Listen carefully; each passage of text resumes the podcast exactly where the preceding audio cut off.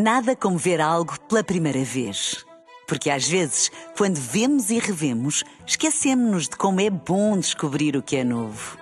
Agora imagine que viu o mundo sempre como se fosse a primeira vez. Zais.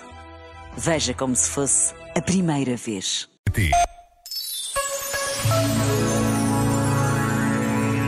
O dia de amanhã celebra-se como quarta-feira de cinzas. Vivemos dias inesperados, marcados por uma guerra que julgávamos impossível. As cinzas e a morte marcam este tempo.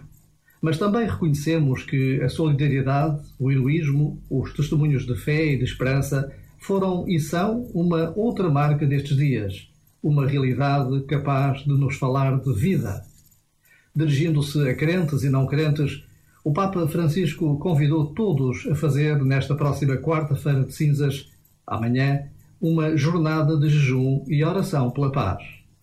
Por vezes, basta a pausa de um minuto para nos decidirmos a fazer algo de diferente pelos outros. Já agora, vale a pena pensar nisto. Este momento está disponível em podcast no site e na app.